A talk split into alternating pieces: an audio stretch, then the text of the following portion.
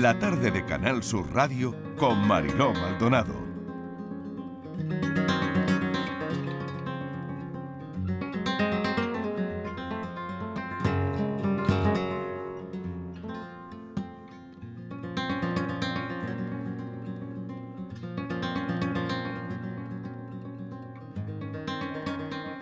Cinco y once minutos de la tarde, hoy vamos a bucear en la vida de un artista de la pintura, de uno de los principales paisajistas de este país, y es andaluz, es de Córdoba, pintor realista de paisajes inmensos. Vamos a indagar en cuál es su forma de entender el arte y de entender la vida.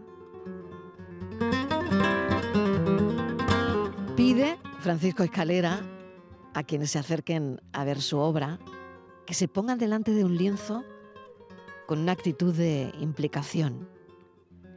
Memoria del paisaje, la exposición retrospectiva en el Teatro Cómico Principal de Córdoba, una muestra que recorre la obra de un autor con 30 años de carrera, con premios muy importantes en toda España y que se caracteriza por interiorizar el paisaje y devolverlo marcado por el tamiz de su sensibilidad. Sus influencias son Hopper, Mondrian, Rothko, el cine negro o el neorrealismo italiano. Solo un artista dispuesto a pasar innumerables horas delante de un lienzo podría alcanzar un resultado tan preciso, tan personal. ¿Cómo hay que ponerse delante de un cuadro de Francisco Escalera? Francisco Escalera, bienvenido. Gracias por ir a nuestra emisora en Córdoba. Un placer. Hola, buenas tardes. Tenerte esta tarde con nosotros. El placer es mío y bueno, y agradecerte sobre todo tu invitación. Claro que sí, no puede ser de otra manera, porque hablamos muy poquito de arte. Sí, es cierto. En la es cierto. tele, en la radio. Sí. Entrevistamos a pocos artistas plásticos. Sí, sí, es cierto, es cierto. Yo muchas veces siempre me planteo cuando veo, Mm. cuando oigo y cuando veo los telediarios en la tele y Sí. tal, ¿por qué del- de la totalidad de las noticias Sí. el 80% es malo? Son que yo comprendo que un periodista hace su labor, pero también se deberían de dar que hubiese, que hubiese una equiparación entre las Sí. noticias buenas y las noticias malas, ¿no? Sí. Dentro de que las malas ya las tenemos, ¿no? Pero Sí, hacemos mucho esfuerzo, Francisco. ¿eh? ya Pero yo lo comprendo que la realidad muchas veces es complicada, ¿no? Pero Muy es que cuando uno oye Mm. tantas cosas que ocurren en el mundo, yo creo que la, el arte en general, Mm. la cultura, bueno, aportamos, en mi caso, un poquito de, de belleza, a lo mejor. Y tanto, y tanto. Y también de una búsqueda personal, pero que no es solo mía. Precisamente este sábado que estuve haciendo una visita guiada a la exposición, lo que yo le, les pedía un poco al público era eso mismo que tú has comentado, ¿no? Que no solamente se queden en la parte pictórica de lo que se ve, porque el realismo tiene ese alma de doble filo, ¿no? Que nos quedamos solamente con la parte que se ve, con la parte que ya lo conocemos, esto es el edificio tal, esto es la calle tal, o el, o el... No, hay más. Intentar buscar un poco dentro de nosotros mismos, de nuestra sensibilidad, de nuestros recuerdos, y que... mm, y verlo un poco, como yo digo, con esa aptitud mm, zen, ¿no? Eh, es decir, sin querer desentrañar nada, sino simplemente ver qué es lo que nos sugiere. Cuando tú ves un cuadro de Rothko o, de la, o de los cuadros de la abstracción, yo creo que tú no te planteas qué es eso, qué no es, ¿no? Sino simplemente dejas que esa mancha o esa línea o esa lo que sea te sugiera. Pues yo pido eso para el realismo, que también la parte pictórica se presupone al artista, pero luego está también la parte sensitiva, la parte de que el espectador ponga de su parte un poco. Qué bonito lo que dices, ¿no? Y qué manera de, de implicarnos, ¿no? De implicar a la persona que vaya a, a ver un cuadro tuyo, ¿no? Sí. Y prácticamente ha quedado contestada esa pregunta, ¿no? De cómo hay que ponerse delante de un cuadro de Francisco Escalera, Sí. ¿no? Eh, quiero preguntarte cómo es tu paleta. ¿Cómo es la paleta Sí, sí. de Francisco Escalera? Pues ¿Cómo mira, es? mi paleta ha cambiado durante, claro, como es lógico en estos 30 Ah. años. Cuando yo empecé, eh, yo tenía una paleta muy agrisada y muy fría. En un curso de paisaje, Sí. recuerdo que el, que el, el- el- así lo digo, el, el maestro que había allí, no tal, me decía, Paco, dice, tú es que no tienes una paleta fría, la tienes gélida. Porque yo es que tenía a lo mejor como seis o siete verdes, cinco azules, y claro, cuando eso lo pone en una paleta, ¿qué ocurrió? Que claro, estábamos en agosto, estábamos pintando al natural, en el campo, imagínate, aquí en nuestra Andalucía, donde todos los colores o todas las matizaciones, claro, era luz, anaranjados, tierras, amarillos, en fin. Y yo, claro, yo eso, yo soy muy reflexivo, pero también soy un poco cabezón. Entonces dije, no, no, no, esto no puede ser porque la paleta es mía, en fin, los egos de los artistas. Pero cuando llegué a casa, mm, reflexioné mucho, digo, Paco, estás muy equivocado, así que raspé toda la paleta entera, le di la vuelta y me cogí por la paleta que tengo actualmente, ¿no? Que sí se ha ido ya calentando un poco más y ahora tengo una paleta que yo diría que es como más, más natural, pero en cambio he dejado atrás mucho, sino yo pinto pues con 12 colores, no más. Qué bueno, ¿no? Sí. 12 colores. 12. Lo que ocurre es que yo sí es cierto que mis influencias, como son tantas y tan variadas, hago una especie de tamiz o como de embudo, por llamarlo que de alguna manera, y de ahí pues me interesan, tanto como tú bien has dicho, Hopper, pero, pero sobre todo me interesa esa pintura de la Escuela de Vallecas, de la Escuela de Madrid, por tantos maestros como Antonio López, Hombre, por supuesto, ¿no? Aunque no me siento deudor, porque si ven mi pintura, yo voy por otro lado, ¿no? Eh, mis referencias son otras. Pero claro, es un maestro entre los maestros. Y cuando tú ves esa pintura, pues quieras que no te influye, ¿no? Sobre todo los que hacemos también paisaje urbano. Que es además eh, muy potente en tu obra, ¿no? Sí. Em, hay una serie también que a mí me llama la atención y que me gusta mucho, que se llama Territorios de Agua, sí. en que aparecen ciudades marcadas por sus ríos, ¿no? Sí. Comenzaste con el Guadalquivir en Córdoba y Sevilla, sí. los colores, la luz, la composición de un paisaje tan real como la vida misma. ¿no? ¿Cómo, ¿Cómo, lo consigues y qué te lleva ahí?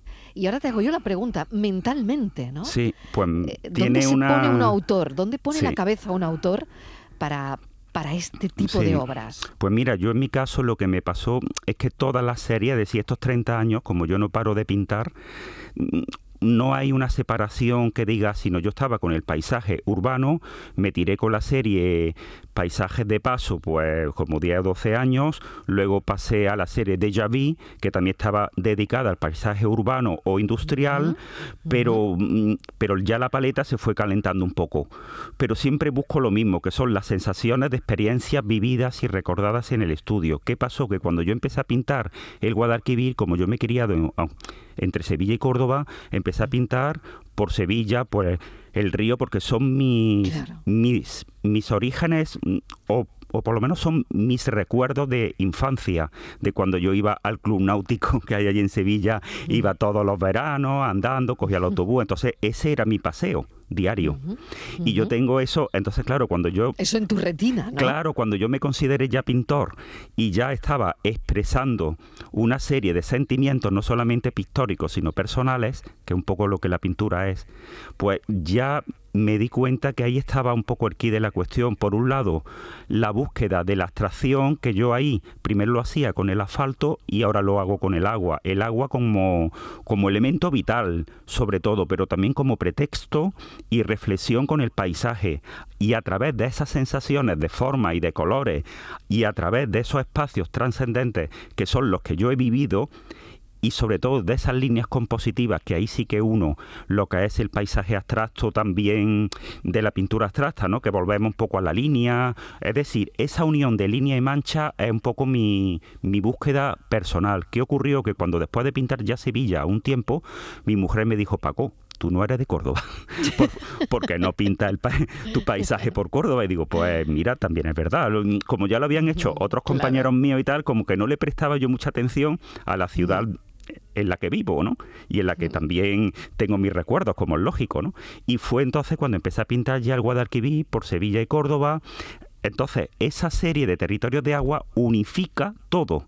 El Guadalquivir, pero también el paso siguiente, que fue ya la serie Italia que fue cuando yo hice un viaje a Italia en el 2017 y consideré que, lo que yo veía, digo, Paco, si es que eso es lo que yo estoy pintando allí, en España, en el sur, porque por un lado estaba la arquitectura que tanto me llama, que tanto me interesa pictóricamente y como con los volúmenes y tal, pero por otra parte me interesaba un montón también la parte de mancha de agua y sobre todo más la historia, porque no hay que olvidar que tan importante es, como, como ya escribió Antonio Gala, mm, Venecia y sus canales, o Roma con su historia milenaria, pero nuestro Guadalquivir no tiene nada que desprestigiar, nada que minusvalorar. Totalmente de acuerdo, Porque claro, son el Guadalquivir tiene una historia milenaria que la tenemos ahí al lado, pero entonces yo eso me lo planteo muchas veces, cómo el ser humano ha modificado su entorno y cómo ha modificado las orillas de esos grandes ríos o grandes aspectos fluviales, ¿no? Y eso es interesantísimo, ¿no? Porque eso es lo, al final lo que marca una ciudad, ¿no?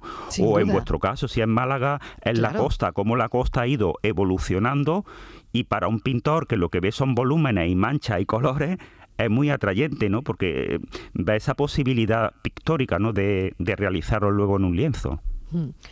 Cuando eh, Paco, te consideras pintor, lo has dicho hace un momento, ¿no? Sí, Porque siempre te viste con un lápiz en la mano. Siempre, eh, siempre, desde pequeñito, sí. Pero es muy curioso porque hiciste un bachillerato de ciencias puras. Sí, y luego unas oposiciones a maquinista de Renfe. Sí, es cierto, cierto. Pero eh, esto tiene un sentido todo, claro, como en la vida, ¿no? ¿Qué sentido tiene todo esto y cuándo verdaderamente tú ya te consideras? Bueno, yo creo que un poquito, está feo que yo lo diga, pero es así. Yo creo que el don lo tenía el don. Lo que pasa, claro, que el don hay que, hay que trabajar. Yo me considero pintor desde siempre, o dibujante, o llámalo como tú Has quieras. dibujado bien desde siempre. Siempre, desde chiquito, desde los ocho años, desde siete años, siempre, siempre. llamabas la atención cuando sí, pintabas Sí, porque yo, claro, cuando mis tías, yo me criaba entre Sevilla y Córdoba por cuestiones familiares y cuando mis tías, pues yo le hacía los dibujos y todo esto de la catedral y cosas de estas. Y luego la llevaban a enmarcar pues claro, la gente de allí de la enmarcación decía, por Dios, ¿quién ha hecho esto? Y yo, si este es mi sobrino que tiene 8 años o 10 años y tal. y de ahí me viene un poco el lazo. Luego, claro, yo estudié por ciencias puras porque me han gustado siempre las matemáticas, los números, las proporciones. ¿Qué ocurre? Que eso yo ahora mismo lo llevo a mi pintura. Porque hay mucho detrás de ese realismo que yo te comentaba al comienzo, que es esa valoración de la composición, que para mí es un 50% de la obra. Entonces es muy importante cómo yo voy construyendo, voy haciendo la composición, pero que a lo mejor los ejes pues, se multiplican por dos, se multiplican por tres, el, el punto de fuga lo pongo a un tercio y medio, en fin, una serie o sea de... Que hay matemáticas. Claro, hay cosas detrás que no son Sabemos evidentes. que en la música hay matemáticas, en el arte también. Por supuesto, por supuesto, claro. Lo que pasa es eso, que luego la oposición, pues yo mm, por aquello entonces yo mm, ya pintaba y, y dibujaba mucho, pero con 17 años y medio, 18 casi, yo pensaba en ganar dinero, yo no pensaba en, hacer la carrera de Bellas Artes, entre otras cosas porque yo nunca me he considerado como docente, ¿no? Yo he sido pintor, yo creo que de nacimiento, he nacido así. Artista, Sí, bueno, eso lo dicen otras personas, yo no soy el más indicado de decirlo, yo soy pintor, eh, eso sí que lo soy, eso sí que lo tengo claro. Y bueno, pues hice mi, mi oposición, tuve la suerte que pude entrar, estuve tres años en Renfe de maquinista eh, por diferentes puntos de España y de aquí, aquí en Córdoba y bueno, acabó en el año 85 por una cosa política, porque fue la reconversión de los altos hornos de Vizcaya, que fue en el año 85 y esa serie de, mm, de trabajadores entraron en Renfe. ¿Qué ocurrió? Que nuestra promoción, que era la 43 promoción, nos echaron a todos cuando nos quedaban un mes y medio para, para ya ser, porque nosotros éramos militares, claro, era, estábamos dentro de la ferrocarril, vamos, de España. Entonces, claro, ya a partir de ahí, pues mis compañeros se metieron en abogado, en fin, para, para entrar otra vez, pero yo sabía que mi camino no era ese, yo lo sabía, lo que pasa, claro, que uno va donde donde muchas veces no quiere, sino donde puede. Entonces, la vida también te va llevando. ¿Hay arte bueno y arte malo? Yo considero que sí, por eso yo no, tengo ningún tipo de prejuicio a la hora de ver una obra. Es decir, yo soy un defensor de la obra abstracta, pero soy un defensor de la obra figurativa y realista. Entonces, ese discurso tan antiguo y tan manido y tan pasado de moda de que lo contemporáneo es esa abstracción geométrica, que tal, que sí es verdad, pero también es verdad que, hay, que el realismo también es contemporáneo y también es de ahora. Y la figura y el retrato y el paisaje, aunque sean mm, lo que se considera pintura de género, es contemporáneo. Y eso es lo que ocurre que hay algunos puristas que consideran, vamos, que no, que no lo entienden o no lo comprenden, que yo creo que es un, grave problema, ¿no? Porque no hay, no hay nada más que ver las cosas que se están haciendo ahora mismo en España, fuera de España, en Estados Unidos, en, en Inglaterra. El realismo está ahí, está ahí. Y, y la figuración está ahí para quedarse. Sin obviar lo otro, claro. Yo no lo quito, vamos. ¿Qué le interesa a Francisco Escalera del ser humano? Yo sobre todo lo que más me interesa es, y más ahora cuando uno ya va cumpliendo años, que siempre me ha interesado. Yo siempre he sido un, niño primero y un chico luego un adolescente y tal, pero muy reflexivo. Siempre le he dado mucha vuelta a todo, aunque luego no, no llevamos a nada, pero, pero siempre he sido muy reflexivo. A mí sobre, sobre, todo ahora lo que me interesa es eso que Antonio Machado hablaba tanto de la, del paso del tiempo. La temporalidad de todo. Es decir, que todo tiene un valor hasta cierto punto finito, igual que nosotros. Eso es lo que más me interesa. Y luego, sobre todo, lo que me interesa es la, por qué cada persona ve, observa de una manera diferente. Es decir, por qué ante una obra o ante una música siente de manera diferente. Y por qué Reaccionamos de manera claro, diferente, claro. Y por qué la emoción. Claro, un cuadro que es mm, súper, tú te pones ante las meninas de Velázquez y yo estoy seguro que si estamos allí 10, 20 o 50, todos tenemos unas sensaciones diferentes cuando apreciamos esa gran obra maestra. Sin duda. Playas crudas, que son las riberas del mar protagonizadas por la industria y los barcos mercantes. Sí. Eh, bueno, tu visión del, eh, en el polo químico de Huelva, sí, sí. has plasmado un paisaje absolutamente futurista, ¿no? Sí.